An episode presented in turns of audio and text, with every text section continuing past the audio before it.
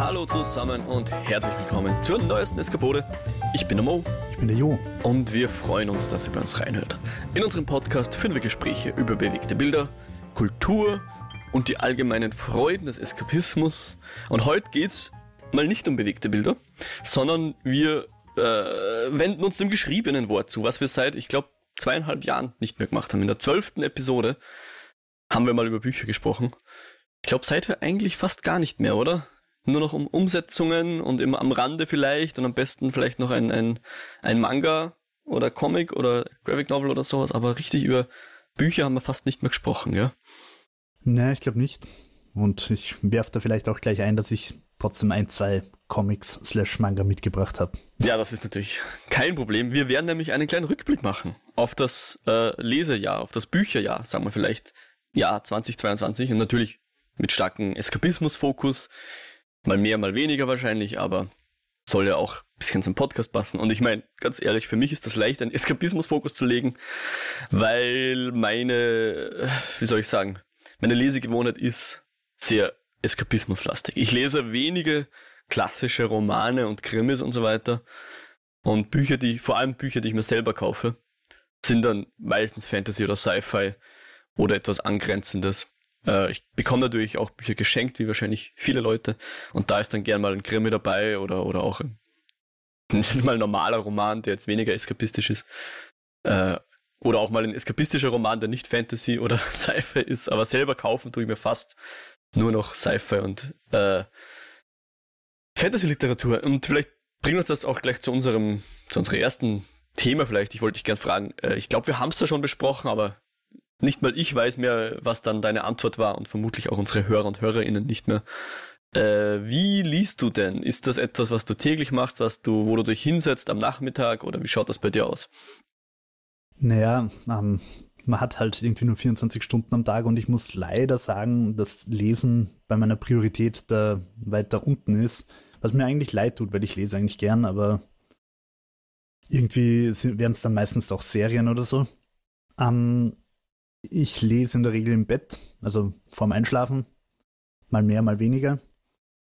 Ähm, ja, manchmal per Buch, manchmal am Tablet. Recht unterschiedlich. Am Handy lese ich zum Beispiel eigentlich überhaupt nicht, außer halt vielleicht Zeitungen oder so. Aber so Romane oder so lese ich entweder am Tablet oder als Buch. Und vorm Schlafen gehen in der Regel. Oder am Strand. Strand ist bei mir in der Regel, also wenn wir auf Urlaub sind. Ja das ist das, wo ich dann wirklich in einer Woche irgendwie einen Dune wegschluck. Aber daheim brauche ich eher länger für Bücher und ja. Mhm, Wie also, bei dir aus? Ja, von den Situationen, die du gerade aufgezählt hast, geht es mir ganz ähnlich. Also ich lese fast nur haptische Bücher oder wie sagt man da? Also nicht E-Reader, weil ich einfach keinen besitze. Äh, ich, wir haben, glaube ich, sogar mal drüber geredet. Ähm, einfach weil ich es mir gerne ins Regal stelle dann am Ende des Tages. Ja. Ich weiß nicht warum, aber das ist so ein bisschen mein, mein Ding gleichzeitig äh, ist halt irgendwann auch der Regalplatz aus und darum bin ich sowohl bei Spielen und so weiter halt mittlerweile einfach auch bei ja, Filmen ja. gern auf Digitales. Sehr vernünftig, ja. Also mein, mein Wunsch wäre ja, dass ich zu jedem gekauften Buch immer auch gleich das E-Book kriege, weil dann würde ich mir auch einen E-Reader kaufen, weil es ist schon praktischer. Wenn man nicht immer so ein Ziegel in Händen halten muss, gerade im Bett lesend, muss man den dann oft irgendwie über den Kopf halten und, und ist immer in Gefahr, erschlagen zu werden. Vor allem die dicken Fantasy-Schwarten, die sind ja doch mal 500 Seiten oder mehr. Äh, da ist ein E-Reader dann schon leichter und naja. Und vor allem könnte man dann auch ohne Licht lesen, was natürlich immer für möglicherweise nebenbei schlafende PartnerInnen ja. immer ein bisschen angenehmer ist, aber meine Frau hat sich mittlerweile damit arrangiert, dass ich eigentlich immer noch lese, wenn sie schon schläft, weil das ist tatsächlich erst, ich, ich mache das so gut wie jeden Tag. Also ich weiß jetzt nicht, ich könnte wahrscheinlich die Tage, an, an denen ich nicht gelesen habe, wahrscheinlich an zwei Händen abzählen letztes Jahr oder so, würde ich jetzt mal schätzen, weil ich eigentlich fast immer am Abend noch ein bisschen lese. Das ist so mein Ding. Äh, wenn, wenn ich nur da liege im Bett und, und versuche zu schlafen. Ich weiß nicht, es ist mir einerseits zu langweilig und andererseits habe ich das Gefühl, ich, ich werde dann auch nicht müder oder sonst irgendwas, sondern ich lese dann meistens, bis, bis mir wirklich die Augen zufallen, dann lese, lege ich noch das Buch weg, versuche noch mit möglichst wenig Bewegung mein, mein Licht abzudrehen und dann, dann schlafe ich auch tatsächlich. Ja, und wie viele Seiten liest du dann so vom Schlafen? Also, ja, das, das, das können mal weniger als zehn sein rein? und manchmal ist es viel zu viel. Ja. Also es, es, gab auch Tage, wo ich dann einfach locker eine Stunde oder mehr gelesen habe, bevor ich dann wirklich eingeschlafen habe, je nachdem, wie gut ich gerade im Schlafrhythmus bin. Ja. ja, ja. Und ja, im Urlaub natürlich auch sehr gern im, im Liegestuhl oder wo auch immer man sich gerade aufhält. Ähm, aber was ich halt zum Beispiel nicht mache, ist, dass ich mich einfach an einem normalen Wochenende, sage ich jetzt mal, tue ich mich sehr selten. Ich meine, es kommt schon vor, aber ich tue ich tue es eher selten, dass ich mich dann auf die auf das aufs Sofa lege und einfach so mal mal äh, sage, okay, jetzt mache ich Lesestunde oder so. Mache ich so- auch hin und wieder, aber selten. So einen Ohrenbackensessel in der linken Hand, ein Glas Wein schwenkend, in der rechten Cognac Hand ein bitte, Buch, ja. Cognac, Genau. ja. die Lesebrille auf der Nasenspitze vorgeschoben, Genau. während im Hintergrund, keine Ahnung, der Kerzenschein den Raum erhält. Ich Ja. bin sicher, dass es, äh, wenn man Stockfoto Reading oder Cozy Reading Mhm. oder so eingibt, dann kommt so ein Bild. Ja, ich meine, hin und wieder schon. Ich, ich habe jetzt vielleicht ein bisschen zu, zu, zu selten dargestellt. Das machen wir schon auch hin und wieder. Vor allem dann auch, dass ich zum Beispiel mit meiner Frau sage, hey, lesen wir heute ein bisschen was und dann, was wir zum Beispiel ganz gern machen, ist am Beamer so eine Ambience aufdrehen Mhm. und äh, da dann eben den, das ist keine Ahnung, das, Losi, äh, das cozy Lagerfeuer oder, Mhm. oder irgendwie einen regnerischen Dachboden oder sonst irgendwas. Ja, so, sowas machen wir ganz gern, ja. Aber ja, es Oh, ist jedenfalls so gut wie täglich, dass ich zumindest ein paar Seiten lese. Ähm, wenn ich nicht gerade, weiß ich nicht. Das Einzige, wo ich wirklich ist, wenn ich ganz spät vom Fortgehen heimkomme oder so. Das ist das Einzige, wo ich dann eigentlich nicht lese. Sonst lese ich zumindest noch ein paar Seiten.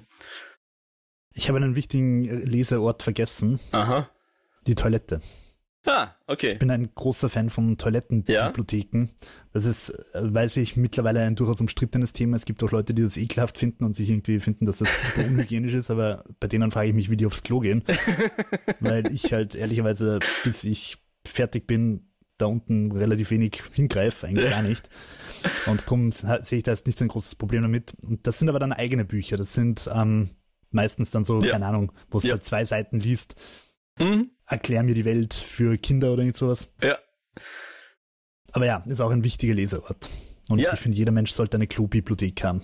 Das ist ein, ein, ein super Lese, also ein, ein super Einstieg in unser Thema. Ich, mein, mein, äh, meine Klolektüre war jetzt tatsächlich nicht eskapistisch, aber ich habe jetzt, glaube ich, dafür, ich weiß nicht wie lang. Also jetzt hatte ich auch Zeitung am Klo und das gelesen, aber das Abo ist jetzt vorbei und ich habe es erstmal nicht verlängert. Äh, und jetzt habe ich wieder das aufgegriffen, was ich äh, vor Jahren angefangen habe zu lesen, eben immer so eine Seite oder zwei. Und das war tatsächlich, ähm, ist jetzt weniger eskapistisch, aber ich erwähne es trotzdem mal als Einstieg. Äh, Good Night Stories for Rebel Girls, glaube ich. Also so einseitige Kurzgeschichten über die Biografie von bestimmten äh, Mädchen beziehungsweise Frauen. Das, Hm, das hatte genau. ich tatsächlich vor kurzem fertig gelesen und das ist natürlich ideal, weil da hat man eben eine Seite, eine, äh, eine Biografie und fertig ist es. Voll, Was- ja. Hast, was hast du auf der Klolektüre gehabt in letzter Zeit? Ähm, also äh, auf keinem Klo fehlen darf natürlich das Kakasutra. Das ist ein Spaßbuch, wo halt irgendwie auf einer Seite immer irgendwelche Kackstellungen beschrieben werden. Eher humoristisch. ähm, Eher humoristisch, aber nicht, nicht, nicht nur. dann haben wir am Klo liegen, erklär mir die Welt, als wäre ich fünf. Mhm. Das finde ich immer ganz cool, wo dir dann erklärt wird, warum Vögel nicht von äh, Bäumen fallen, wenn sie schlafen und lauter so Zeug. Ja. Oder die Relativitätstheorie auf einer Seite. So Sachen, die man liest und sich denkt, ah, cool. Und dann am nächsten Tag hat man es wieder vergessen. und was ich auch gerne am Klo lese, sind einfach so Zeitschriften. Also Ja. bei mir liegen sicher noch irgendwie GameStars aus dem Jahr 2005 oder so am Klo. Das finde ich auch immer ganz nett. Ja. Aber ähm, springen wir in unser eskapistisches Lesen, oder? Das Jahr Mhm, ist bitte, 2022 gern. vielleicht vorweg, wir haben das eigentlich gar nicht besprochen.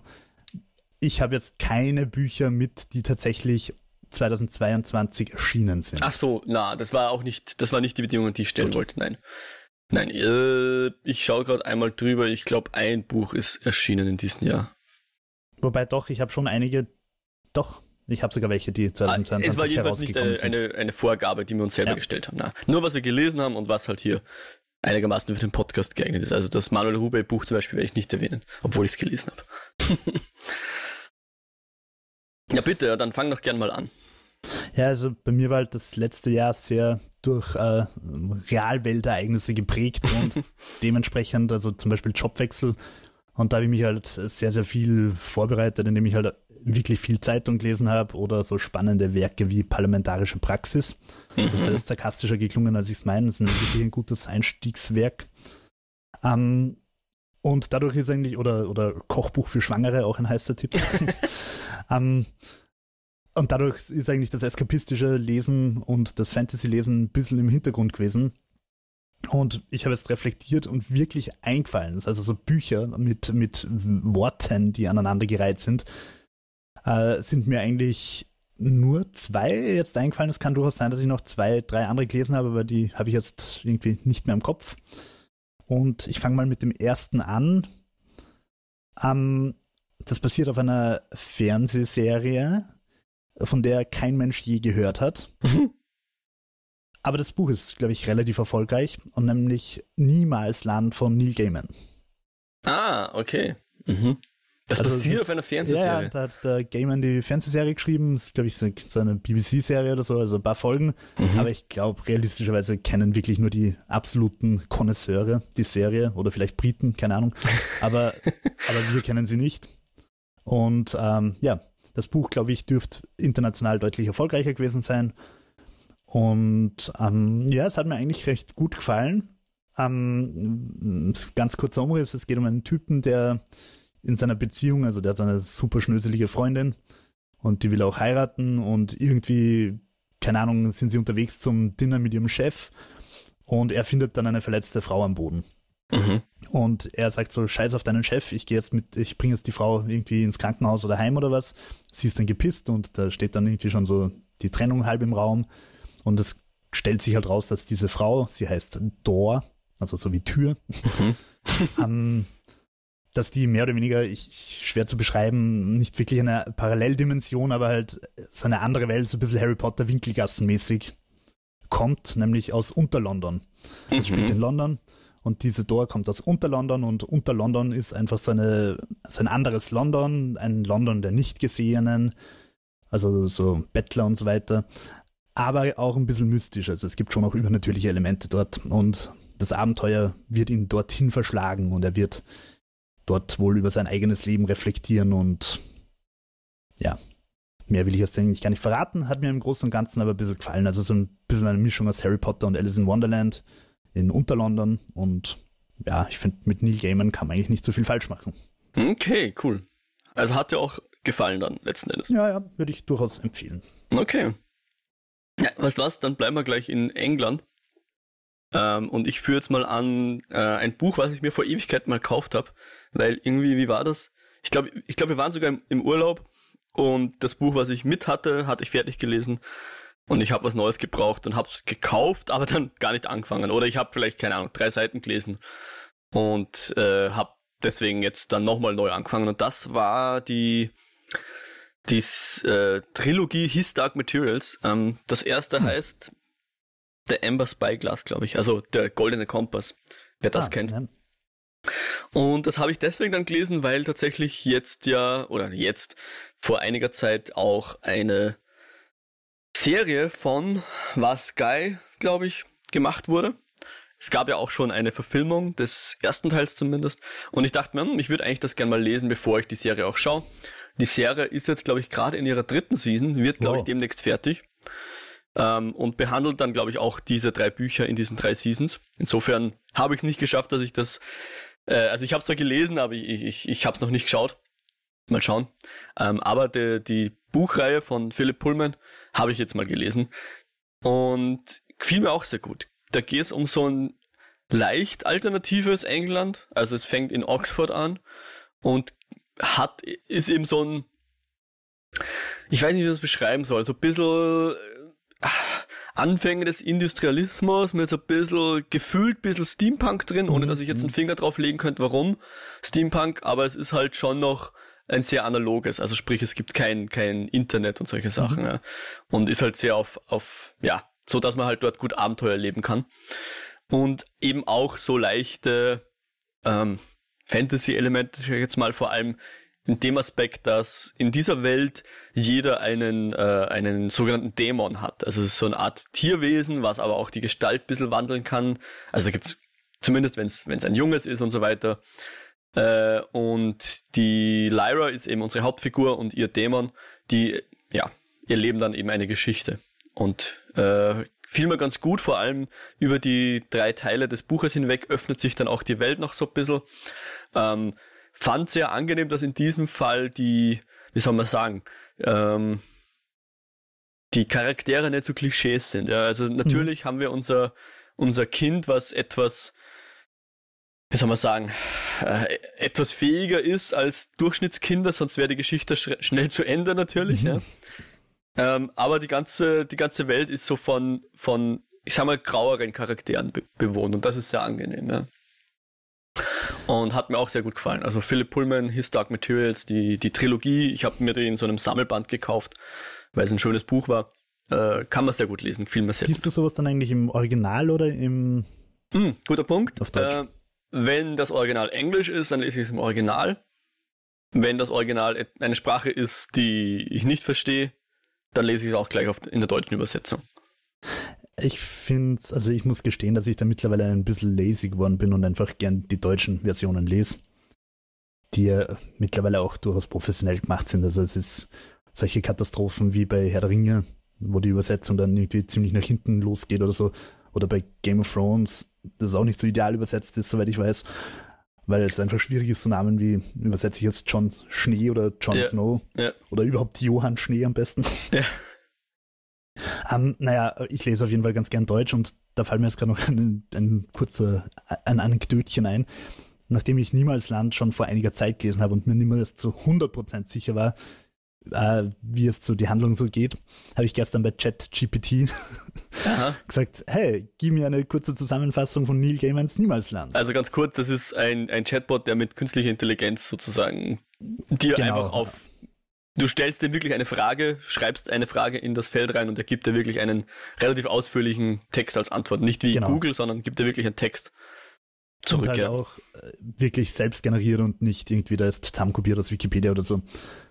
Ähm, das Ding wird, also ist ja auch gerade sehr in den Medien präsent, weil es äh, so ziemlich alle Hausaufgaben des Jahres 2023 machen wird und gleichzeitig irgendwie an Universitäten bereits daran gewerkelt wird, wie man eben Texte so analysieren kann mit anderen wahrscheinlich AIs, um zu sehen, ob das dann Chat-GPT ist oder selber geschrieben ist.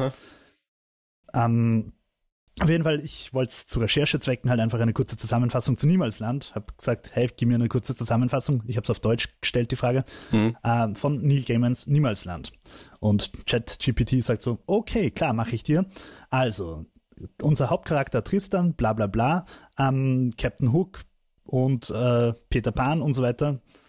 Also, dann habe ich gesagt, okay, danke ChatGPT das war das falsche Buch. Ähm, auf Englisch heißt das Buch Neverwhere, also nicht Neverland, sondern Neverwhere, mhm. sodass er nicht auf Peter Pan kommt. Mhm. Und ChatGTP sagt, oh sorry, tatsächlich mein Fehler, hier ist die Zusammenfassung von Niemalsland und gibt mir die richtige Zusammenfassung.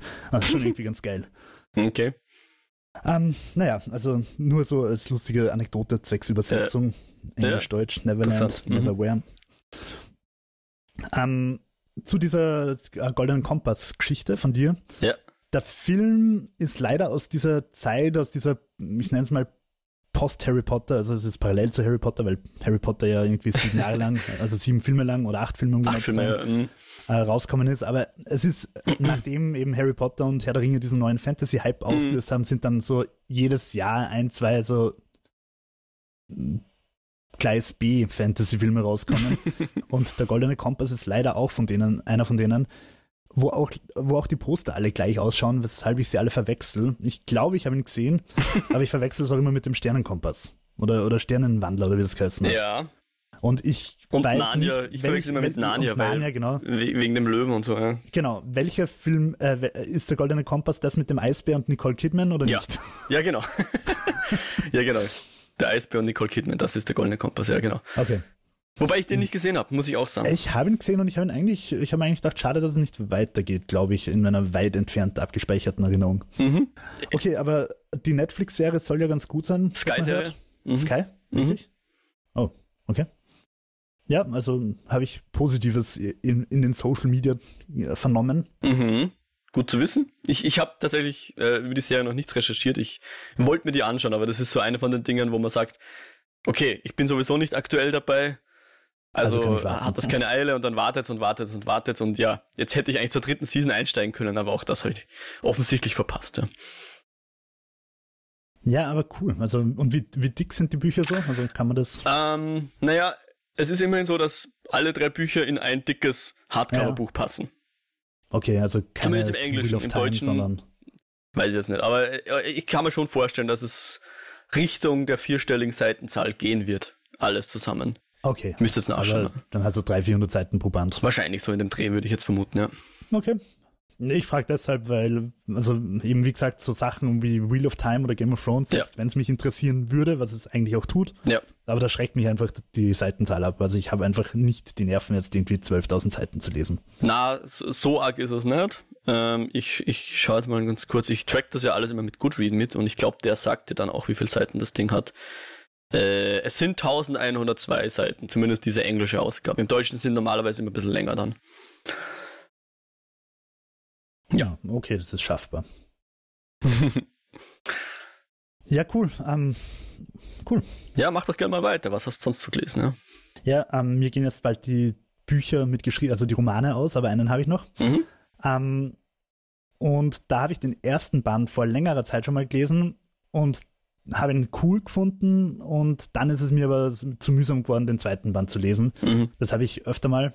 Ähm, also es ist, das Buch ist auch so ein Sammelband, wo beide Bände drin sind. Ich glaube, sogar auf Englisch sind es eigentlich vier Bände. Auf Deutsch ist es, glaube ich, als zwei Bände erschienen. Mhm. Und ähm, ich habe jetzt tatsächlich begonnen, irgendwann den zweiten Band zu lesen, weil die Welt einfach sehr eskapistisch und sehr cool ist und einfach so kreativ und das begeistert mich einfach, wenn sich einer so richtig austobt, aber es trotzdem irgendwie in sich stimmig ist. Mhm. Hast du eine Ahnung, wovon ich reden könnte? Nein. Es ist. Naja, du liest also, ja nicht den Sanderson, sonst hätte ich auf den. es ist äh, der zweite Teil von Hyperion. Uh, geil. Ja, okay. Dan Simmons. Mhm. Mhm. Äh, ich muss gestehen, die letzten 100 Seiten fehlen mir noch. Das heißt, wie die Schlacht um das Shrike auf Hyperion dann tatsächlich ausgeht, weiß ich noch nicht. Mhm. Mhm. Ähm, aber äh, was mir eigentlich ganz gut gefallen hat, der erste Band, ganz kurz Recap, das sind ja äh, sieben Leute, die auf eine Pilgerfahrt äh, nach Hyperion reisen. Mhm. Ich habe bis jetzt nicht verstanden, warum man dorthin pilgern sollte, um zu sterben, aber Reasons. Und es sind sieben sehr unterschiedliche Charaktere, ein, ein Priester und ein, ein Bürokrat und ein, ein Kreuzritter und so weiter. Und auf dem Weg dorthin, auf dieser Pilgerfahrt, erzählen die ihre Geschichten, warum sie diese Pilgerfahrt unternehmen. Und alle stecken halt irgendwie oder haben in ihrer Vergangenheit irgendwie mit diesem mysteriösen Shrike zu tun. Das ist ein gottähnliches, weirdes Wesen, das dort sein Unwesen treibt. Ähm, und der zweite Band geht aber erst irgendwie komplett anders ran. Greift, also geht direkt dort weiter, wo der erste Band aufgehört hat. Der erste Band hört auf, dass ich nicht, ich will jetzt nicht so viel verraten, einige dieser, dieser Figuren erreichen das Tal, wo sie hinwollen, wo sie hinpilgern wollen. Und der zweite Teil setzt direkt dort an, aber macht das Universum viel größer, weil er die Perspektive wechselt. Wir sind plötzlich äh, bei, äh, wie heißt er? Sorry, ich habe es mir aufgeschrieben. Joseph Severn oder äh, seinem künstlichen Menschen oder seiner, seiner kein, kein biologischer Mensch, der äh, die, die, den Charakter von, vom britischen Dichter John Keats mhm. Intus hat. Mhm. Und der ist, warum auch immer, mit den sieben Leuten auf Hyperion verbunden geistig. Also der träumt, immer wenn er träumt, sieht er, was auf Hyperion gerade abgeht. Und der erzählt der Oberpräsidentin, die äh, wieder aus Reasons sehr genau wissen will, was auf Hyperion abgeht, weil auch ein großer Krieg ins Haus steht, der dort irgendwie äh, losgetreten werden könnte oder wird. Und äh, deswegen will die immer wissen, was auf Hyperion passiert. Und der John Keats äh, Android träumt das eben und erzählt sie dann. Und dadurch kriegt das Universum einfach, kommt das Universum ein bisschen weg von Hyperion und kriegt eine größere Dimension. Und äh, eine, die mir, die ich auch ein bisschen fad finde, nämlich diese John Keats Geschichte, wo es dann wieder mehr oder weniger ins England unserer Welt zurückgeht und um, um den Tuberkulosetod von John Keats geht und so weiter. Äh, ist zwar sehr eskapistisch, interessiert mich aber irgendwie nicht so, wie es dem am Sterbebett geht. ähm, aber was bei Hyperion, was ich so geil finde, ist einfach, wie kreativ dieses Ding ist. Also er hat so Schlüsseltechnologien erfunden, wie eben diese Farcaster-Portale, also mehr oder weniger einfach Portale, wo du durchgehst und dann mehrere Welten weiter bist. Mhm. Gleichzeitig gibt es aber diese Zeitschuld, also wenn du irgendwie, also mhm. dass du halt irgendwie, wenn du größere... Äh, Je schneller man sich bewegt, desto langsamer oder desto relativ schneller vergeht die Zeit für ja, also Außenstehende. Die Interstellar-Problematik mhm. ist mit genau. eingebaut. Genau. Ähm, und, und dann hast du aber so Sachen eben mit diesen Farcaster-Portalen, dass du zum Beispiel Flüsse hast, die einfach über mehrere Welten gehen. Also da fließt der Fluss irgendwie auf der Hauptwelt, mhm. fließt durchs Portal und kommt als Wasserfall auf irgendeiner anderen Welt raus, fließt dort ein bisschen, geht dort als Portal wieder in die, in die nächste Welt, sodass du quasi, wenn du einen Fluss entlang fährst, irgendwie durch sieben Welten kommst oder so. Und das sind einfach geile Ideen und, und davon sprüht das Ding. Also das ist sicher würde ich sagen, eher im, im Sci-Fi-Fantasy-Bereich als im Hard, äh, Hard Sci-Fi. Mhm. Weil es dafür einfach zu. Ja, Space Opera wird, glaube ich, auch manchmal gesagt, ja. Mhm. Aber ja, finde ich auf jeden Fall einen very, very good Read und würde ich sehr empfehlen. Ja, habe ich auch vor längerer Zeit mal gelesen. Hast vor, dass dann auch die Endymion noch lesen wirst? Ich bin mir nicht sicher. Sind das tatsächlich nochmal einzelne Bände? Ich habe mir gedacht, dass, dass diese vier Bände in meinen zusammengefasst sind. Äh, na, ziemlich sicher nicht. Ich glaube, da kommen dann nochmal zwei. Okay. Ja, ich habe vorher das, das äh, Cover von Endymion gesehen, das ein bisschen spoilert. Aha, äh, okay. Will ich jetzt gar nicht drauf eingehen. Ja, äh, genau. Hast, hast du die gelesen? Ja, ja, ich habe sie auch gelesen, ja, genau. Würdest du weiterempfehlen? Äh, ja, schon, schon. Ge ist dann nochmal, verändert nochmal die Perspektive. Aber doch, äh, würde ich schon sagen, ist empfehlenswert, genau. Und das Ganze, der Kiez hat ja auch die Bewandtnis, weil ja äh, Hyperion und Endymion, glaube ich, Werke von ihm waren oder irgendwie sowas. Okay. Gell? Und deswegen, ich weiß nicht ganz, wie, wie dann die Werktitel mit den tatsächlichen Buchtiteln zusammenhängen, aber das war, glaube ich, warum der Kiez auf einmal hier vorkam. Ah, okay, okay. Es ist etwas metaphysisch und konfus, aber und ich kann es auch nicht mehr ganz so zusammenbringen jetzt ja. in meinem Kopf, meine Erinnerung. Was, was halt äh, auch einer der Aspekte ist, die ich sehr kreativ finde und die mir, die ich, wenn ich schreiben würde, eher nicht machen würde, sind, da gibt es dann eine andere, ein anderes Volk, sage ich mal, ohne zu viel zu spoilern. Und die sind sehr, sehr divers. Also da gibt es dann irgendwie bienenartige Menschen und bärenartige Menschen und insektenartige Menschen und, und also die irgendwie biologisch verändert sind, dass sie halt Flügel haben und, und Fühler und keine Ahnung was. Und ich stelle mir das halt vor, so als kunterbunten Haufen. Und ähm, da habe ich so ein bisschen dann so Marvel-Vibes, so Tor 3. Mhm. also, wo es dann so kurios bunt wird oder von mir aus auch Guardians of the Galaxy. Mhm. Und da habe ich große Angst vor der Verfilmung. Ich glaube ja, dass gerade eine Verfilmung in, oder eine Serie in Planung ist. Ähm, äh, wenn mich nicht alles täuscht, glaube ich, sitzt Bradley Cooper dran oder so. Da war was. Ich glaube, er produziert irgendwie sowas oder so, ja. Äh, und, und da hoffe ich halt, dass sie trotz dieser sehr kuriosen bunten Welt trotzdem eher einen, einen Dune-Zugang haben als einen Marvel-Zugang. Also ja. Ich will nicht, dass das so ein quietschbuntes, kitschiges Ding wird. Aber dann frage ich dich ganz Ding, äh, ganz, ganz äh, provokant, wie wäre es mit einem äh, Valerian-Zugang? Na, bitte nicht. Also ich, wie gesagt, ich mag den Film echt gern, Valerian, aber für Hyperion würde ich mir wünschen, dass es einfach ernster ist. Okay. Dass es einfach schon, schon so weird ist, wie es beschrieben ist, aber halt mehr so der Warner Bros. DC-Zugang als der kunterbunte. Okay. Mhm, mhm. Jo. Gut. Möchtest ähm, du fortführen? Ja, du hast schon von dieser Zeitschuld geredet. Ähm, beziehungsweise intergalaktische Reisen vielmehr. Und dazu würde ich jetzt, glaube ich, das jüngste äh, Buch äh, nehmen, was ich gelesen habe. Und das ist Project Hail Mary vom, ach, jetzt habe ich mir seinen Namen nicht gemerkt, Andy Weir, der ja auch äh, oh. der Marsianer und ähm, Artemis, was ja, glaube ich, gerade verfilmt wird, macht. Hoffentlich. Und das war, ist, glaube ich, sein neuestes Buch. Und das ist eins, wo die erste Hälfte fast, würde ich sagen, oder der, der erste Akt, wenn man so will, damit beschäftigt ist, in Erfahrung zu bringen, was zur Hölle eigentlich gerade abgeht. Und deswegen kann ich jetzt auch nicht zu viel verraten, möchte ich auch nicht zu viel verraten und werde nur ganz kurz darauf eingehen. Aber äh, fand ich auch ein grandioses Buch. Was ich am Andy Weir einfach so liebe, vor allem an The Martian, ist dieser, ich nenne es jetzt mal Competence-Porn, ja. Dass du jemanden hast, der sein Handwerk versteht oder ihr Handwerk versteht und dann einfach Lösungen findet für Probleme, die ihm oder mhm. ihr bereitet werden. Das liebe ich sowas, ja. Wie hast du es gerade genannt? Competence? Porn. okay. Ich habe das mal irgendwo gehört und ich finde ja, das, das ganz nett. Ja. Super. Hat natürlich nichts mit Pornografie zu tun, aber und man kann sich sehr an der, an der Kompetenz anderer Leute ergötzen, ohne dass man selber so klug ist. Ja, voll. Ähm, aber das, das, das fand ich immer extrem geil. Und nachdem ich jetzt hier über dieses Buch nicht viel verraten will, außer eine Leseempfehlung abzugeben und vielleicht auch falls das mal verfilmt wird, könnte das sehr gut funktionieren. Äh, würde ich auf ein anderes Competence-Porn-Buch eingehen und. Na, warte, ich, ich ja, bitte, Entschuldigung, nach, ja, dann. Nachhaken. Ja, ja, sehr gern, Entschuldigung.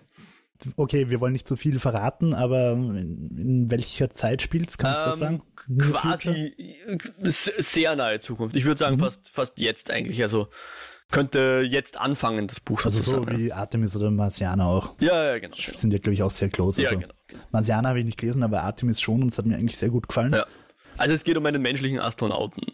Okay, so viel. Ja. Das steht, also steht glaube ich, auch am, am, Cover irgendwie drauf, ja. Also wieder Space quasi. Äh, ja. Hm, Wobei, ja, ich meine, mini, mini Spoiler, aber wie gesagt, das steht, glaube ich, äh, ist am Cover schon ersichtlich, ja. was, was ich eigentlich, also kurzer Einwurf, bei ihm auch so gern mag, beim Andy Weir, ähm, du nicht nur die Kompetenz, sondern auch wieder, dass er einfach über Probleme nachdenkt, die logisch sind, aber auf die man als normaler Mensch halt auch nicht kommt. Ja. Also Artemis spielt ja am Mond. Was man selber nicht bedenken und, würde, meinst du, ja? Oder? Genau, und ja. der, der Vater von, von der Hauptfigur, ich habe ihren Namen vergessen, eine Frau, ähm, ist ein gläubiger Moslem und muss jeden Tag nach Mekka beten. Ja. Mach das mal am Mond. Ja. und äh, das sind einfach so geile Überlegungen. Ähm, und er hat sich dann halt irgendwie sein Gerüst konstruiert, das sich jeden Tag richtig nach Mekka ausrichtet, sodass er dann halt irgendwie in seinem Zimmer äh, drauf liegt, also oder drauf steht mehr oder weniger und das Ding dreht sich halt nach Mekka. Und das hm. sind einfach geile Überlegungen. Ja.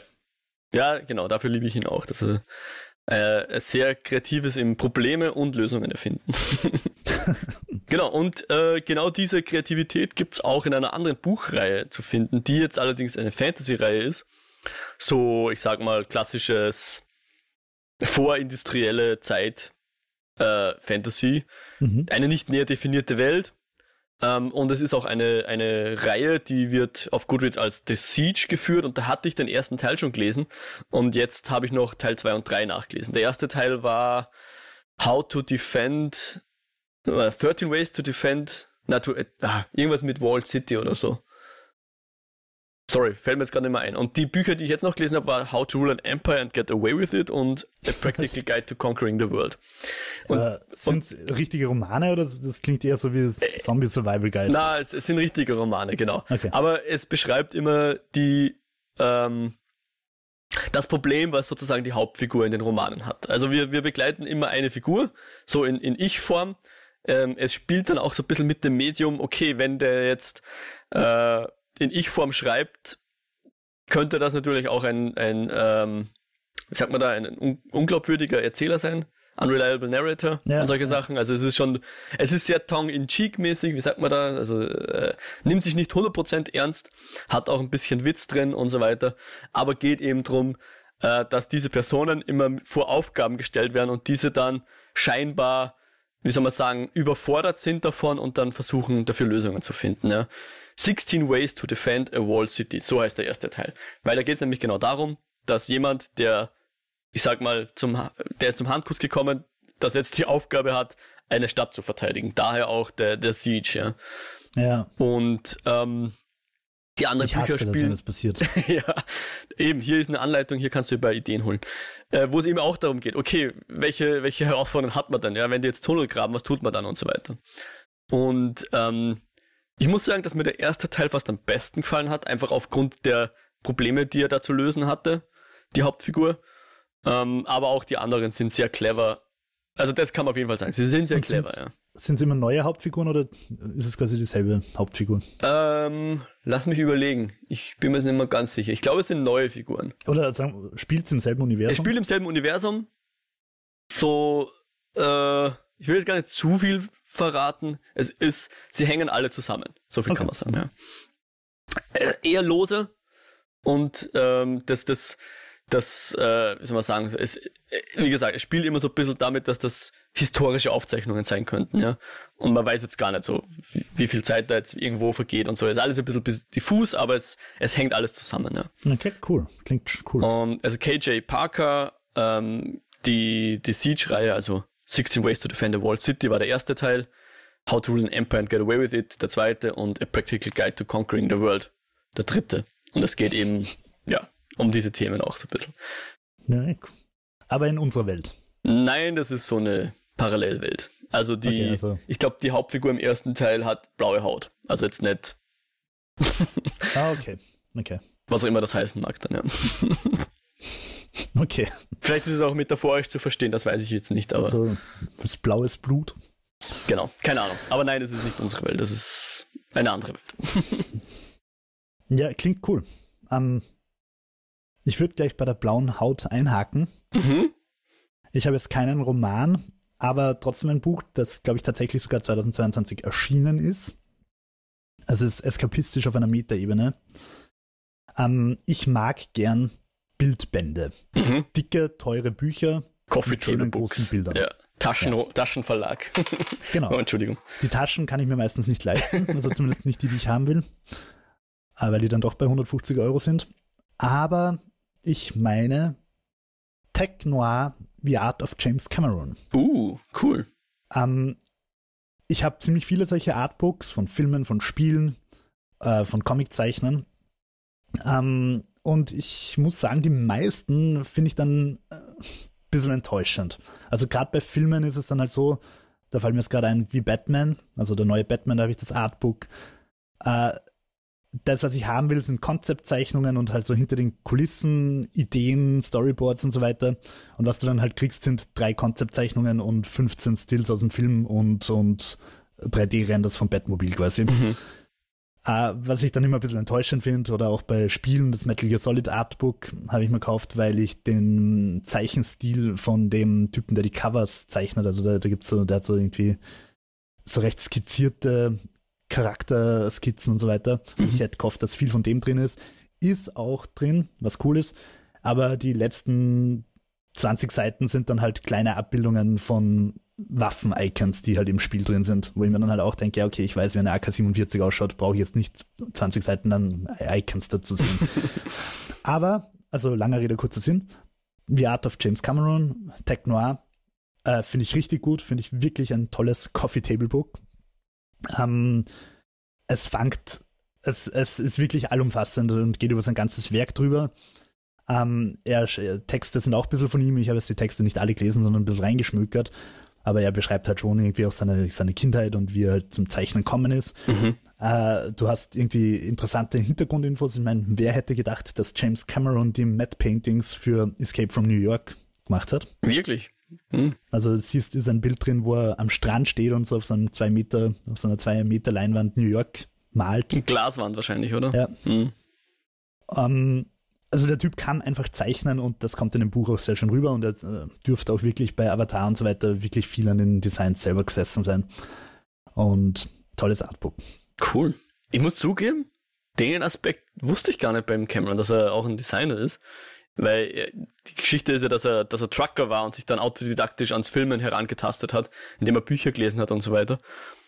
Ähm, aber dass er tatsächlich auch selber so fähig ist im, im Sachendesignen, das wusste ich jetzt nicht. Oder im, im, im künstlerischen Schaffen.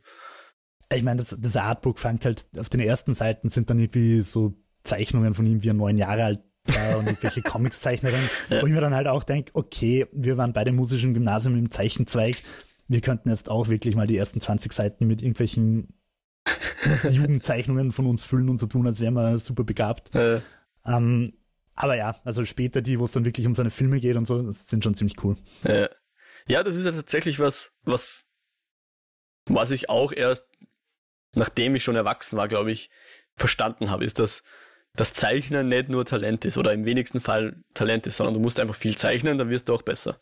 Ja, voll. Und nicht umsonst äh, zeichnen Leute, die zum Beispiel Industrial Design studieren oder sonst irgendwas, sehr viel und sehr doofe Sachen. Die müssten dann halt A3 Seiten voller perfekter Kreise hinkriegen und ja. üben einfach. Und irgendwann kannst du zeichnen.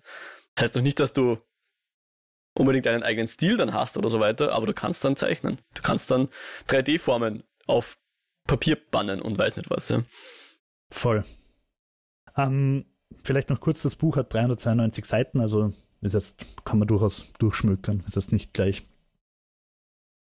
Also irgendwie. Und, und es ist ein, ein, ich nehme an, es ist ein Buch, was man jetzt nicht im Bett lesen kann, oder?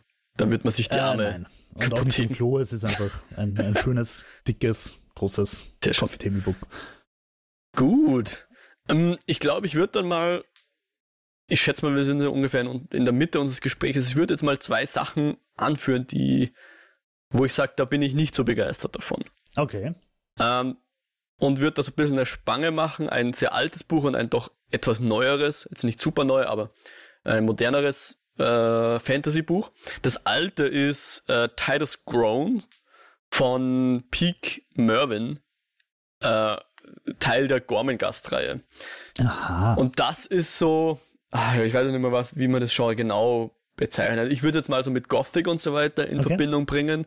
Es spielt auf so einer, auf so einem, na, Anwesen ist das falsche Wort, eigentlich so eine Art Schloss, ja, so eine, so eine richtige Festung wo es viele Gebäude gibt und alles von einer Mauer um, umrandet ist und eingebettet in, in, einer, in einer Stadt oder Landschaft, die aber nicht so genau beschrieben wird zum, für den größten mhm. Teil. Und ist ein eher lyrisches Buch, wo sehr mhm. viel über Sprache und die Charaktere dieser Welt kommt und weniger über die Handlung. Okay. Und es ist tatsächlich was, ist mir aufgefallen, was mir weniger liegt. Also bei mir ist so, ich sag mal, ich mag schon Prosa, wenn sie schön ist, aber es ist auch ein bisschen Perlen vor die Säue in meinem Fall, ja. Ich bin mhm. nicht der große, ich kann das nicht so wirklich wertschätzen, wenn, wenn, wenn, oder sagen wir so, anders gesagt, machen wir es andersrum. Wenn die Prosa nicht super grauslig ist, dann ist mir das egal, wenn sie nicht super schön ist. Ja.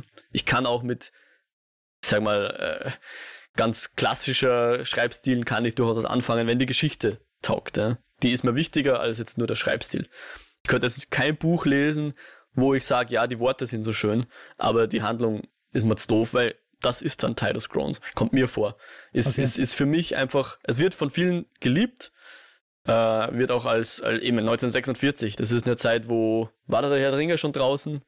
Weiß ich jetzt gar nicht. Ich glaube noch nicht. Aber, also, ein bisschen später. Tolkien hat schon geschrieben, aber wahrscheinlich noch vor dem Herr der Ringe und, und ist insofern auch ein Fantasy-Klassiker im weitesten Sinne. Ja. Es gibt auch eine hm, BBC-Verfilmung, glaube ich, die möchte ich mir noch anschauen. Die ist, glaube ich, auf YouTube zu sehen. Ich weiß nicht, wie legal, aber ähm, kann man, glaube ich, nur sonst irgendwie kaufen. Ich hätte es nicht gefunden. Wie kaufen? Ja, also, also, also ich meine jetzt auf DVD kaufen. Ist, glaube ich, nirgendwo, nirgendwo auf den Video-on-Demand-Plattformen zu sehen. Ich schaue da vielleicht nochmal, aber ich werde das nicht mehr weiterlesen. Ist auch, hat glaube ich auch drei Bücher diese Reihe oder vielleicht sogar noch mehr, aber ich, ich habe gesagt nach dem ersten, ich merke, es ist nichts für mich. Ich, ich, möchte nicht sagen, dass es schlecht ist. Es ist nichts für mich. Also dieser Peak Mervyn ist glaube ich auch ein, ein, in Literaturkreisen durchaus anerkannt, aber eben ähm, die Geschichte und die Figuren, die darin auftreten, sind nichts für mich. Also es, es sind auch, also gerade die Hauptfigur ist eigentlich eine, die, mit der man nicht so viele Sympathien haben kann. Ne?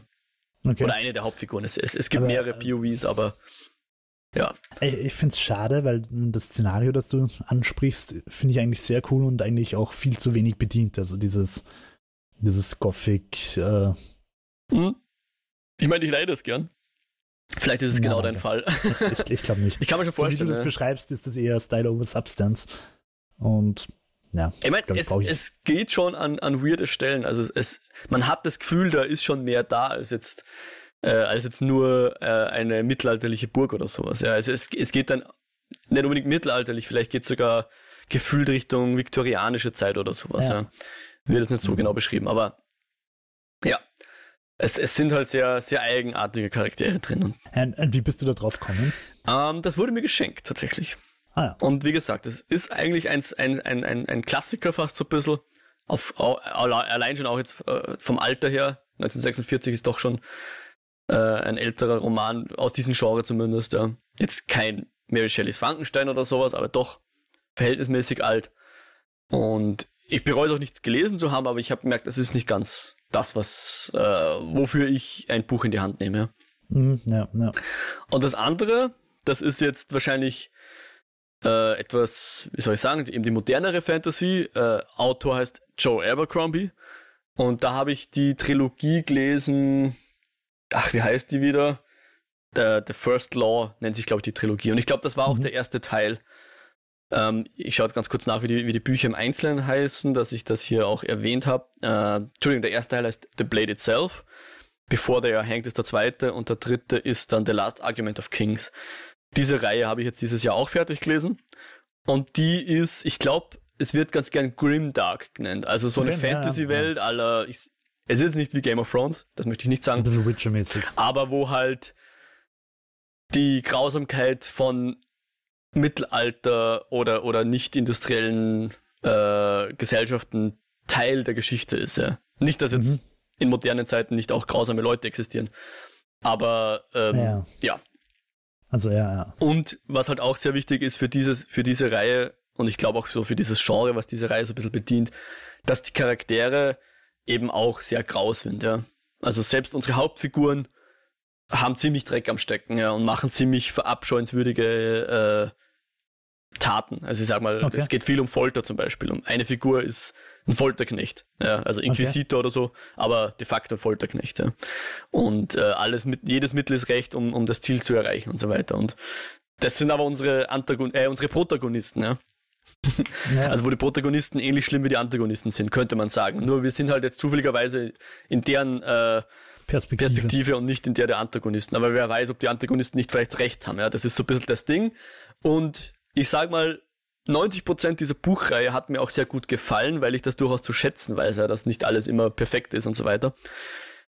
Nur das Ganze steht und fällt dann für mich persönlich und deswegen habe ich es jetzt auch hier in diese zwei äh, Bücherreihen genannt, die mir jetzt ein bisschen missfallen haben. Ähm, das Ganze ist halt für mich ein bisschen, war ein bisschen unbefriedigend mit dem Ende des dritten Bandes. Okay. Weil es läuft halt, es erzählt, die drei Bände erzählen so ein bisschen einen großen Handlungsstrang, ja? so ein, ein, eine, eine Geschichte dieser Welt, ein, ein recht entscheidender Abschnitt dieser Geschichte, dieser, dieser Welt und kommt halt dann eben zu einem Ende, wie man sich vielleicht eh erwarten kann, ja, was halt eben nicht alles perfekt ist, ja. Ich will nicht sagen, alle sterben, das wäre jetzt zu einfach. Aber im Grunde wenn man sagt, alle sterben und du sagst, okay, ja, aber so gehen halt manchmal Geschichten aus und du sagst, es ist okay so, dann liest das.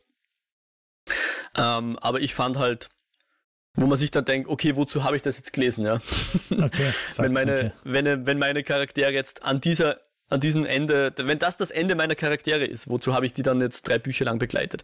Ich übertreibe jetzt ein bisschen, ähm, weil ich natürlich jetzt nicht spoilen will, kann ich, kann ich jetzt auch nicht wirklich Beispiele nennen, aber ich fand es halt aufgrund der letzten Seiten, sage ich jetzt mal, wo, wo dann, wo wir unsere Charaktere dann verlassen und ich, soweit ich weiß, ist das jetzt einfach auch das Ende dieser Trilogie zumindest mal. Es gibt noch andere Bücher in dieser Welt, in diesem Universum, aber das Ende dieser Trilogie fand ich daher etwas unbefriedigend. Ja.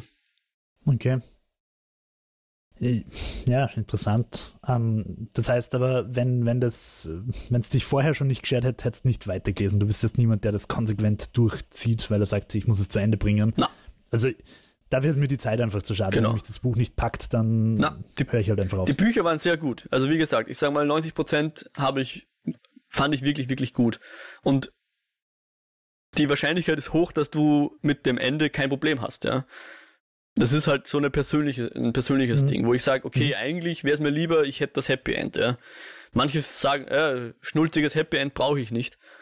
Wenn du, wenn du jemand du bist, der das sagt, dann bitte liest die Bücher, weil ich finde sie gut geschrieben und ich, ich finde die Charaktere eben auch sehr interessant dadurch, dass sie nicht so ähm, Klischees sind.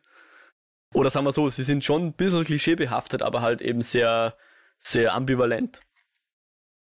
Aber du hättest dir für die Figuren einfach ein anderes Ende genau. gewünscht. Genau. Oh. Ja, ähm, cool. Also klingt, finde ich, klingt, finde ich, jetzt nicht so negativ. Mhm.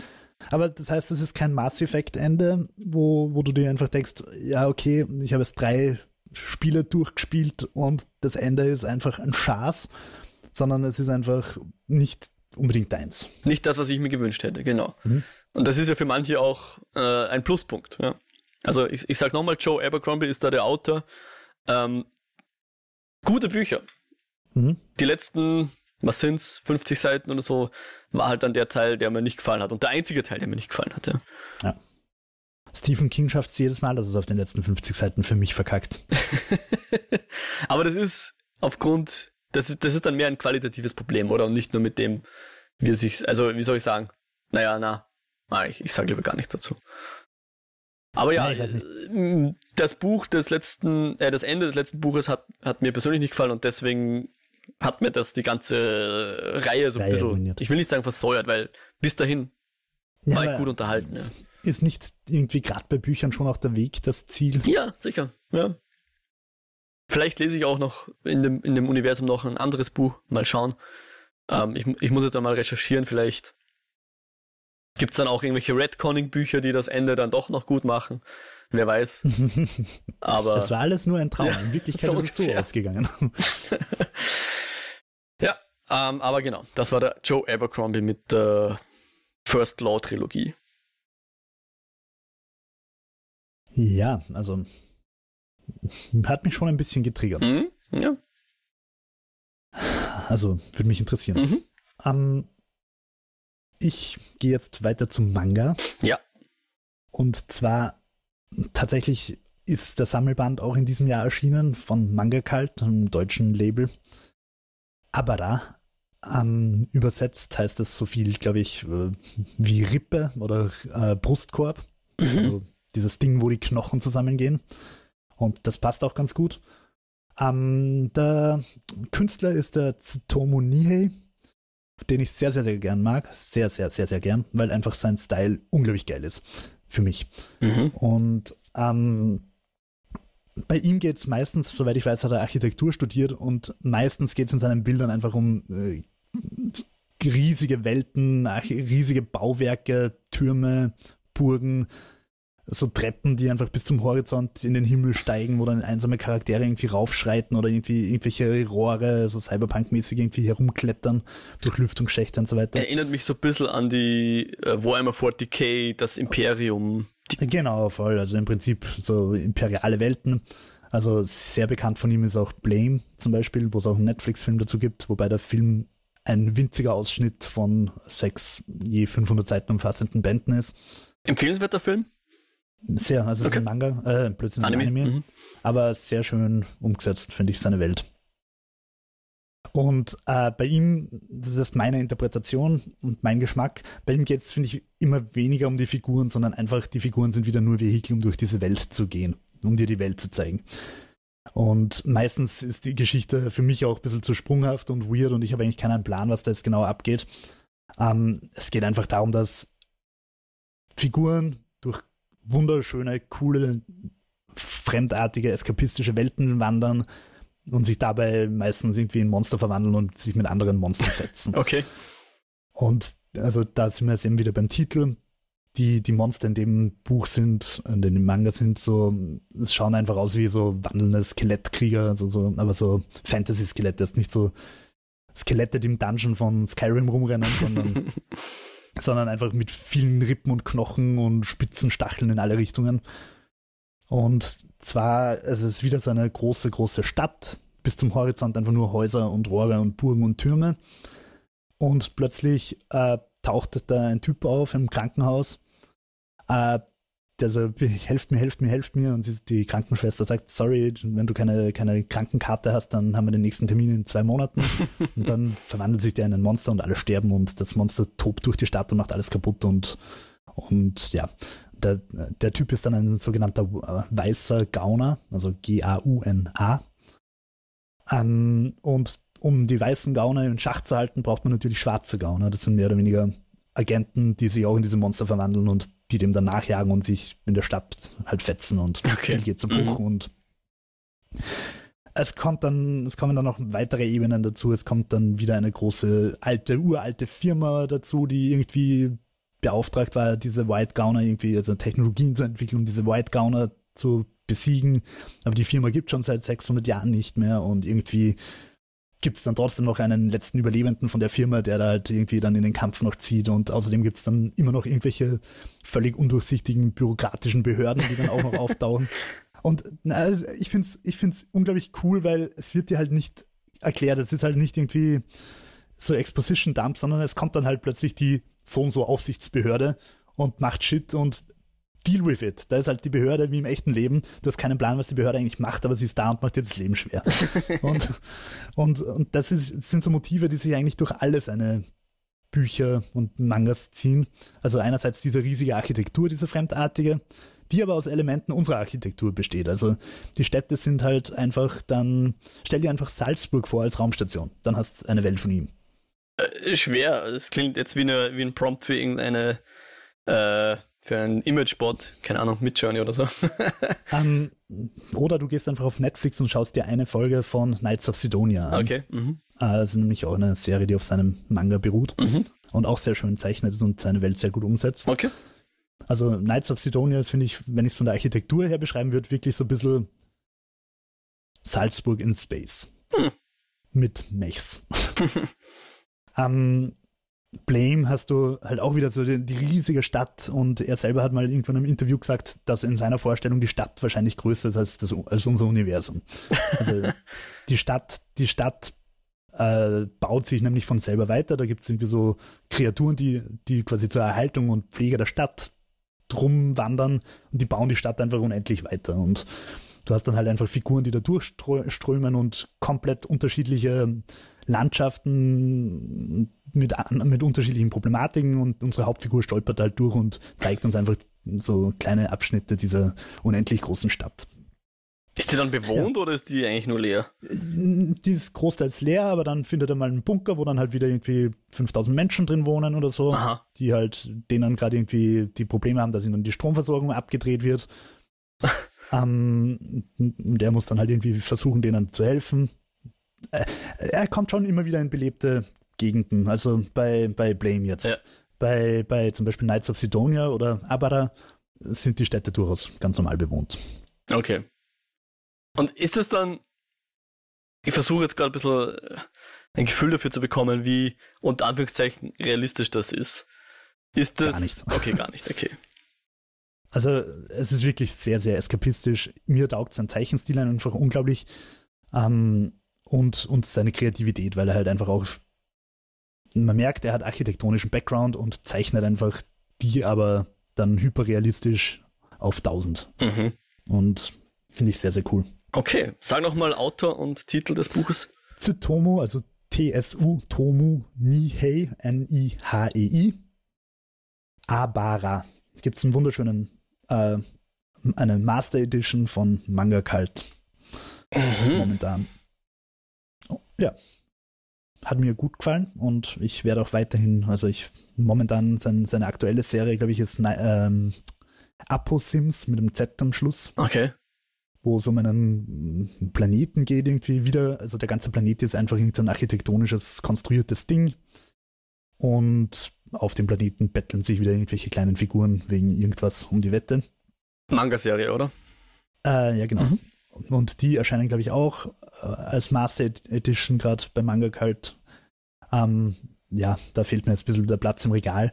Aber was ich da auch schön finde, dass du bei ihm, also beim Künstler, beim Tsutomu Nihei, eine totale Entwicklung im Stil siehst. Also seine Motive bleiben immer gleich. Du hast immer diese Trans, äh, Trans äh, Menschen, aber jetzt nicht im Sinn von geschlechtlich trans, sondern so halb Roboter, halb irgendwie Bio, aus dem Biolabor konstruierte irgendwie Figuren. Du hast diese abstrusen Architekturen und irgendwelche Menschen, die sich in Monster verwandeln oder in Puppen oder in was auch immer. Mhm. Also es geht schon immer irgendwie um Transhumanismus, aber halt auch um Science-Fiction-Architektur und, und trotzdem merkst du bei seinem Stil Veränderungen. Also die, die ersten Werke von ihm, Abada und, und Blame und auch äh, Biomega und so weiter, da hat er zum Beispiel extreme äh, dunkle Kontraste. Da arbeitet er viel mit Kontrasten. Du hast Schatten in diesen Städten und so weiter. Und bei Aposims, zumindest soweit ich es gelesen habe, was nur der erste Band ist bis jetzt, spielst die ganze Zeit auf dieser Planetenoberfläche und da hast du eigentlich kein Schwarz. Das ist alles komplett weiß und du siehst nur so leichte Silhouetten und es ist halt einfach hell und, und das finde ich irgendwie ganz cool, dass, sich da, dass du wirklich einfach beim Lesen so merkst, wie sich sein Stil auch verändert hat. Mhm. Ohne sich untreu zu werden, aber. Dem würdest du aber nicht vorwerfen, Style over Substance, oder? Äh, gute Frage. äh, ich würde sagen, Style ist Substance da. Okay. ähm, also ich habe ich hab keins von seinen Werken bis jetzt wegen der Story verschlungen, sondern einfach wegen der, wegen der World, also Worldbuilding und also sei es Anime oder Manga. Es geht meiner Meinung nach einfach ganz klar um die Welten und nicht um die Figuren. Ah, die Geschichte ist jetzt nicht himmelschreiend schlecht. Na, aber halt Vehikel. Okay. Mhm. Cool. Und du denkst jetzt nicht, boah, ich muss das unbedingt lesen, ich will unbedingt wissen, wie es mit dem weitergeht, sondern du willst sehen, wo er als nächstes hinkommt. Mehr schöne Bilder. ja, genau. Und was man auch dazu sagen muss, Action-Szenen. Also wir haben, glaube ich, schon mal drüber geredet, so ein bisschen den Unterschied Manga und westliche Comics. Mhm. Und die Action-Szenen im Manga sind halt meistens einfach sehr viel dynamischer. Also wenn du irgendwie einen Kampf Superman gegen Batman oder was im Comic anschaust und dann einen Manga, dann muss ich sagen, stinkt der Westen meistens ziemlich ab. Okay. Mhm. Na gut. Ähm, ich überlege jetzt gerade, wie viel soll man denn noch ungefähr noch erwähnen, lieber Jo?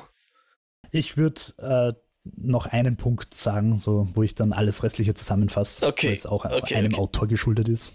Passt. Ähm, dann würde ich jetzt auch mal ganz kurz nur mit, damit, äh, ich meine, wir haben ja keinen Anspruch auf Vollständigkeit, aber ich, ich tue es jetzt trotzdem mal, was ich sonst so gelesen habe, bevor ich ähm, noch ein, zwei Dinge etwas äh, detaillierter beschreiben werde, würde ich zusammenfassen. Ähm, was habe ich gelesen? Lost Metal ist der neue Sanderson-Band, wo er sein Cosmere-Universum nochmal äh, ein, ein, ein weiteres Buch hinzufügt, gehört zur ähm, wie heißen die wieder, Mistborn-Trilogie. Und ja, äh, bringt jetzt auch äh, diesen Teil der Geschichte zu einem Abschluss.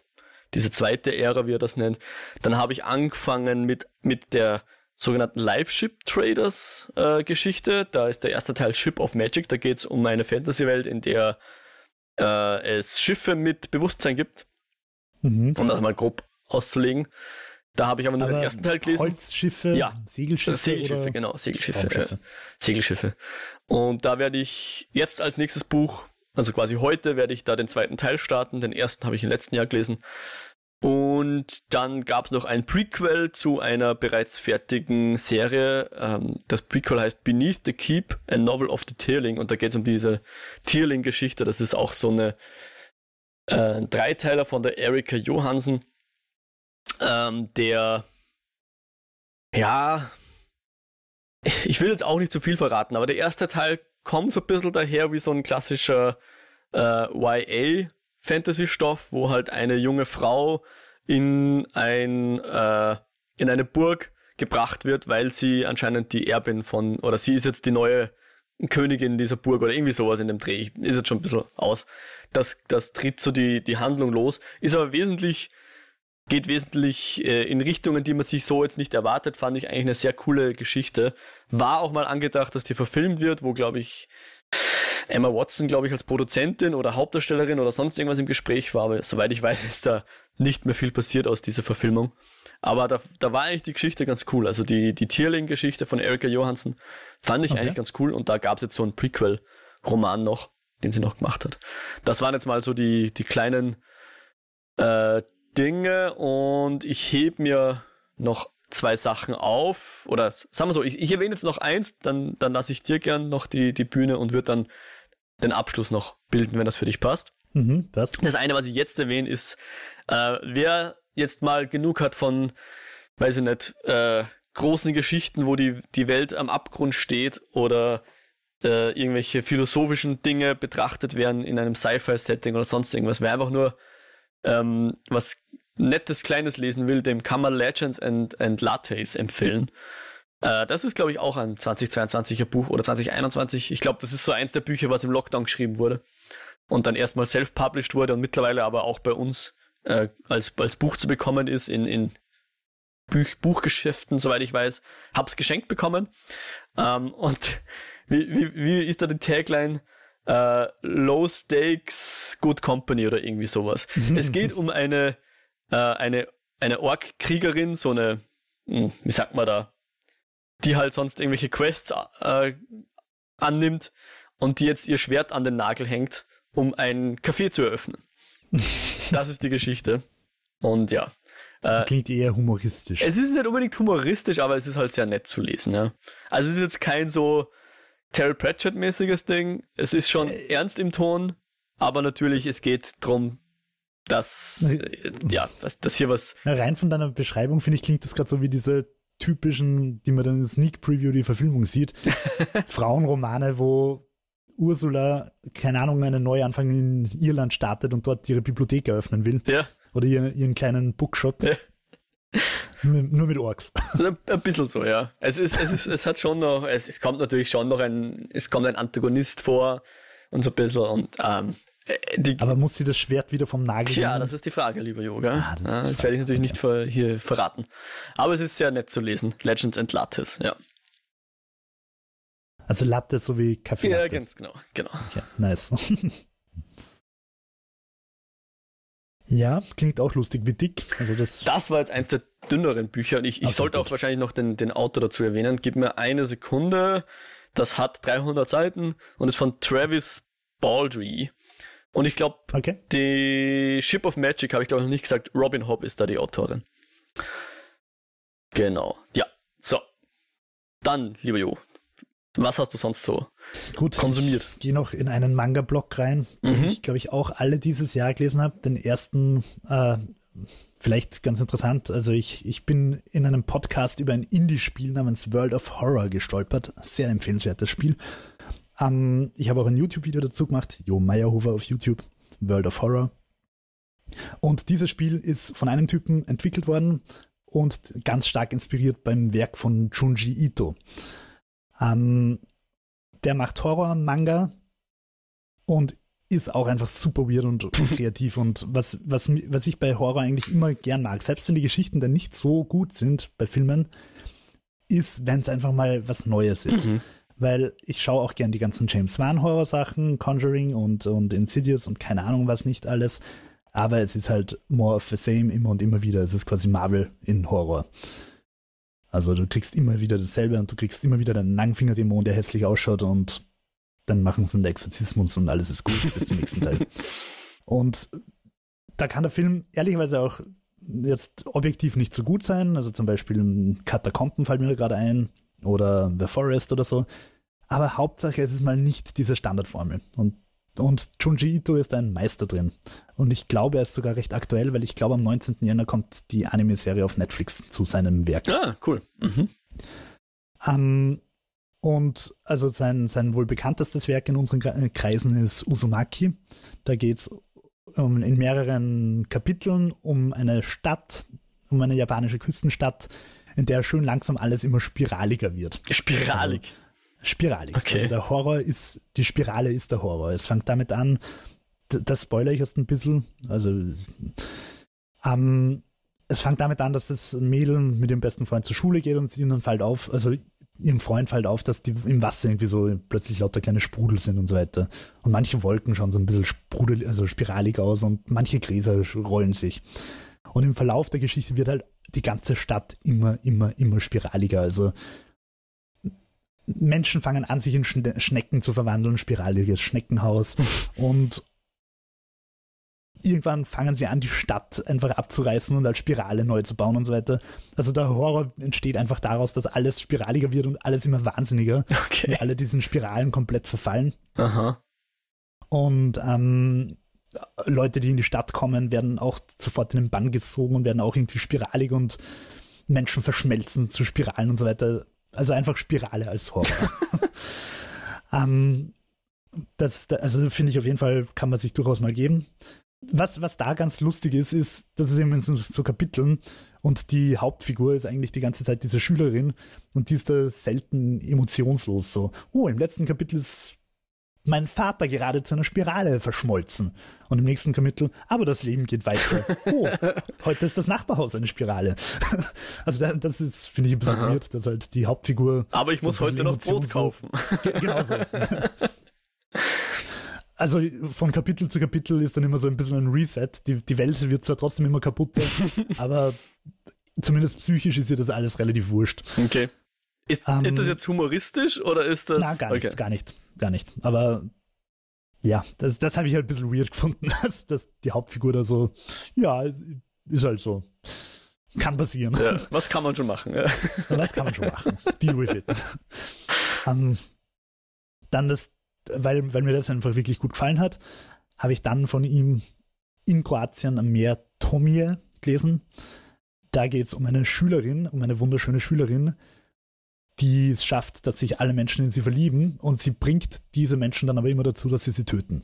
Dass sie, also die, dass die, die Leute, die sich in sie verlieben, töten sie dann und sie steht auf magische Weise wieder auf und der nächste verliebt sich in sie äh, und tötet sie wieder und zerstückelt sie und, und grausam.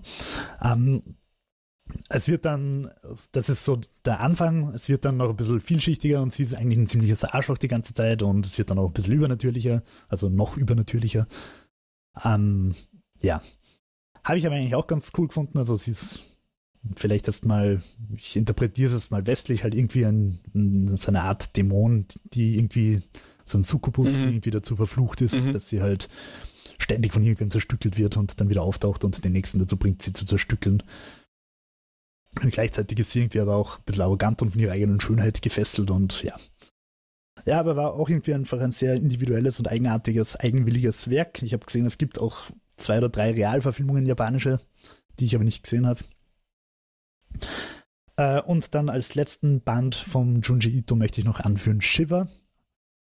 Das ist einfach eine Kurzgeschichtensammlung. Also das sind, das sind auch irgendwie, wie viele Seiten sind es? Ich habe es mir aufgeschrieben. Ähm, Aber alles Manga, drei, oder? Genau, alles mhm. Manga. 392 Seiten Shiver und sind irgendwie neun Kurzgeschichten oder so.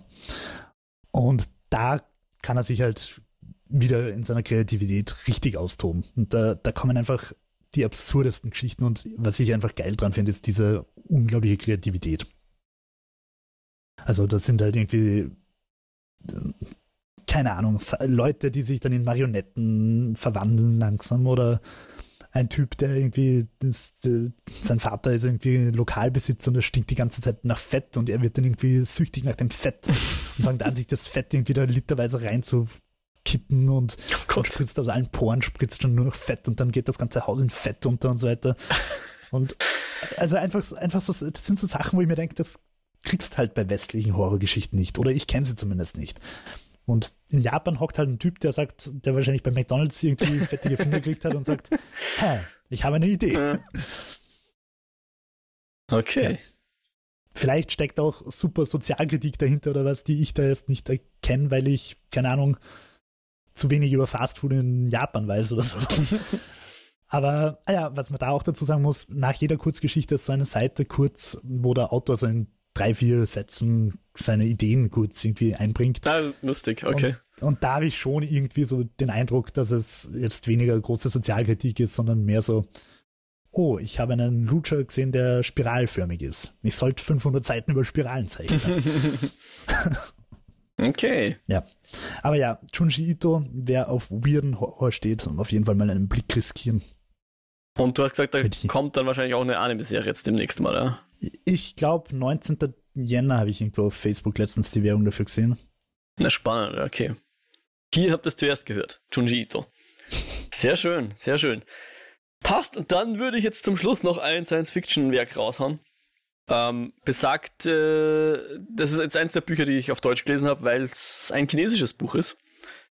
Sehr gut. Autor, ich versuche es richtig auszusprechen, verzeiht mir, wenn es nicht so gut ist, ist Liu Qi-Xing. Mhm. Der, der hat diese Sonnen, dunkle Sonnen. Ganz genau ne? das, die drei Sonnen. Also der erste, erste Band dieses, äh, dieser Reihe heißt Die drei Sonnen. Deswegen wird es auch bei uns Trisolaris-Trilogie genannt, glaube ich, oder im Englischen, ich weiß es nicht. Ähm, und das äh, ist eine Science-Fiction-Reihe mit drei Bänden, die, ich sag mal, anfängt im, in der Kulturrevolution in China, wo eine, eine Wissenschaftlerin auf eine Militärbasis kommt, wo sie irgendwie versuchen, ähm, Signale zu empfangen. Mhm. Und was halt an dem Roman so beeindruckend ist oder an der Reihe, ist, wo man, wo man sich immer wieder denkt, wie kann eine Person sich solche Sachen ausdenken, ja? Mhm. Es klingt mehr wie die Geschichte, die jemand einfach nur runtergeschrieben hat, nachdem er sie beobachtet hat. Also mhm. Es spielt, es ist kein, kein, keine Alternate History oder sonst was, sondern es ist eindeutig ein Roman, der mehr oder weniger jetzt spielt oder jetzt anfängt zu spielen. Und äh, liest sich aber wie ein Bericht über, über äh, die Geschichte von, von halt dieser, ja, ich will ja nicht zu viel verraten, deswegen stammel ich jetzt gerade so ein bisschen rum. Aber es ist so beeindruckend, wie clever jemand sein kann, dass er sich sowas ausdenkt. Also der, der zweite Teil heißt Der dunkle Wald. Und ja. allein dieses Konzept des dunklen Walds ist so ja. clever, dass man sich denkt, ja, natürlich, logisch, warum, ich, warum ist das ein fiktives Buch? Das klingt so, als wäre das genau so, ja? Ähm, wenn, wenn, ich mich nicht irre, ist das Konzept des dunklen Walds das, dass wir noch keine Aliens getroffen haben, weil wir uns verstecken oder weil wir Angst haben. Ja, oder ja, weil, ja, sich genau. all, und es gibt, weil sich alle im Universum verstecken, weil sie Angst vor den anderen genau. haben. Genau. Und es gibt, dieses Konzept ist eben jetzt, das hat sich der für diese Buchreihe ausgedacht und ist aber eben ein Konzept, was einfach Sinn macht, wo es auch YouTube-Videos dazu gibt, die dieses Konzept erklären. Ja? Und das ist halt ein sehr schönes Beispiel, wie clever dieser Typ ist. Und ähm, das Buch ist halt voll von solchen Dingen irgendwie. Und ich, ich möchte da nicht zu viel verraten, aber, aber äh, lest es einfach. Also der erste Teil, die drei Sonnen, ähm, legt halt so das Fundament, sage ich jetzt mal, für den Rest der Geschichte. Und ja, ist so intelligent wie selten was, was ich gelesen habe. Ähm, Hast du alle Bände schon gelesen? Ich habe mittlerweile alle drei gelesen, genau. Dann werden wir nach dem Podcast noch ganz kurz eine Spoilerrunde machen. Okay, sehr gern, ja. Und ähm, was halt bei dem, was mir schon auffallen ist, ist, dass ich sage mal, nicht alle Charaktere sonderlich interessant sind oder, oder teilweise mehr, mehr Klischee behaftet, als, als ich das gern hätte. Ich als, als Woker Social Justice Warrior, um es jetzt mal vage zu halten. Ähm, es ist jetzt nicht per se, es ist jetzt nicht wieder, wieder Asimov super sexistisch oder so, aber es ist jetzt auch nicht das, dass man das Buch liest wegen den Charakteren, würde ich meinen. Ja. ja. Aber so als historische Abhandlung über diese über die Zukunft, über die Zukunft fand ich super interessant. Und ja, echt beeindruckend. Ist allerdings auch ein eher umfangreiches Werk. Also ich glaube, äh, Moment, ich kann es eh sagen, der erste Teil hat fast 600 Seiten. Ja. Der zweite hat dann 990 Seiten. Ah, Entschuldigung, der letzte oh, ja. Teil hat 99 Seiten. Was hat der dritte? Äh, äh, der zweite Teil hat 815 Seiten. Also da ist man schon ein bisschen beschäftigt ja. damit. Ähm, Wäre tatsächlich, wenn mich die Seitenzahl nicht abschrecken wird, eins der Werke, die ich am ehesten am Radar hätte mhm. momentan. Mhm. Ja. Weil ich lustigerweise einfach auch in irgendwelchen YouTube-Videos so zehn große Science-Fiction-Romane oder so ja. sehr, sehr viel Cooles, Positives drüber gehört. Ja. Und ist halt auch mal cool, dass man mal was liest, was nicht aus dem englischen Sprache kommt. Muss ich echt zugeben, ich bin das sehr, äh, mein, meine Leseliste ist hauptsächlich äh, englischsprachige Romane. Ja, also. Aber. Und ist es aber zumindest vom Stil her halbwegs gut zu lesen? Ich, ich fand schon, aber ich bin da, glaube ich, nicht der richtige Gradmesser. Aber ich glaube, wenn man, wenn man, wenn man Kritik dran finden will, dann ist wahrscheinlich der Stil noch am ehesten das. Und da ist halt auch die Frage, wie gut ist die Übersetzung? Ich kann es jetzt nicht sagen, ja. ja. Wer, wer sagt, ich, ich kann, ich weiß nicht, in welche Sprache, was ist das, der Mandarin? Was, was, wär, was wird chinesische Literatur verfasst? Keine Ahnung. Wer das lesen kann, der sollte wahrscheinlich auf, auf Chinesisch lesen und sich dann ein, eine Meinung bilden. Ich kann es nicht. Ich musste auf die deutsche äh, Übersetzung gehen. Äh, vielleicht ist die englische Übersetzung besser. Ich weiß es wirklich nicht. Kann man dann wahrscheinlich recherchieren, wer wirklich viel auf, auf Stil hält. Äh, soll das bitte gerne recherchieren. Ich bin da nicht der Gradmesser. Wie gesagt, bei mir kann man auch mal den, den Stil etwas. Ich, ich priorisiere nicht so hoch. Ich bevorzuge ja. natürlich schon den Stil ähm, was jetzt nicht heißen muss, dass es blumig sein muss. Also gerade die, ich weiß nicht, kennst du die Ursula K. Äh, no. Ursula K. Le, Le Guin, glaube ich, heißt sie. Hat einen sehr einfachen Stil, aber sehr ausdrucksstarken Stil. Der ist super. Muss jetzt nicht irgendwie barocke Satzstrukturen sein oder sonst irgendwas. Stil kann natürlich viele, viele Facetten haben. Ich glaube, der übersetzte Stil von Xishuin äh, Liu Shi Suin oder so ähnlich. ist jetzt nicht. Das ist wahrscheinlich gerade irgendeine chinesische Mutter. ja, Verzeihung dafür. Äh, ist wahrscheinlich jetzt nicht die Spitze der literarischen äh, Stilistik, aber die Geschichte und die, der Einfallsreichtum dieses Manns ist einfach beeindruckend. Ja, cool. Cool. Gut, ich glaube, dann können wir unseren Rückblick hier beenden, lieber Jo, oder? Ja, voll, voll. Also, wenn ihr noch irgendwelche Fragen zu irgendwelchen erwähnten Büchern habt oder Mangas habt, ähm, kontaktiert uns gerne. Natürlich auch andere Fragen zur Show äh, oder Kommentare, Feedback, wie auch immer. Ähm, könnt ihr uns gerne mitteilen. Wir hoffen natürlich, es hat euch gefallen und ihr hört auch in Zukunft wieder rein. Wenn ihr uns kontaktieren wollt, eskapoden.kinofilme.com ist eine Möglichkeit, wenn ihr uns eine Mail schreiben wollt. Ihr könnt auch einen Kommentar auf der Website hinterlassen, kinofilme.com slash eskapoden, zu jedem Beitrag die Möglichkeit. Oder ihr folgt uns gerne, solange es es noch gibt, auf Twitter, wobei ich muss zugeben, ich war da nicht mehr sehr aktiv. Sollten vielleicht auch wieder ein paar Posts rauslassen. Ähm, schauen wir mal, ob wir auf Mastodon wechseln oder nicht, keine Ahnung. Äh, aber sonst einfach Reviews freuen wir uns natürlich und Bewertungen bei den äh, Podcast-Plattformen, Spotify, Apple Podcast oder wo auch immer uns ihr hört. Wir freuen uns da über jegliche Interaktion und natürlich freuen wir uns auch, wenn ihr einfach Freunden von uns erzählt. Absolut. Und Jo, du hast es schon angedeutet, man findet dich noch im Internet an anderer Stelle. Wo wäre denn das? Also auf Twitter WhiteRabbit360 und auf YouTube Jo Meyerhofer, M-A-Y-R Hofer, World of Horror, passend zur aktuellen Folge. Hm. Sehr schön.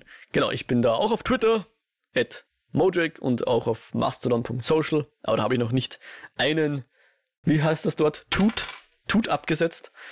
Ähm, und wer mehr von mir hören will, kann gern in den Lichtspielcast reinhorchen. Da haben wir auch gerade unsere äh, Jahresrückblickfolge, was Filme und Serien angeht, abgeschlossen. Die müsste demnächst erscheinen oder ist bereits erschienen, wenn diese Folge hier erscheint. Ich weiß jetzt nicht genau.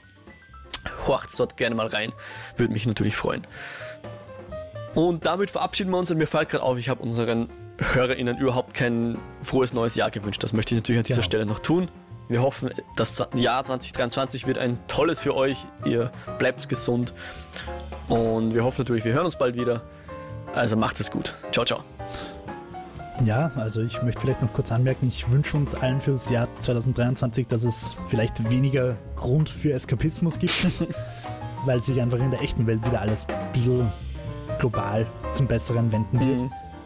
Aber ja, man wird ja wohl noch träumen dürfen. Gutes neues Jahr und bis bald. Ciao, ciao.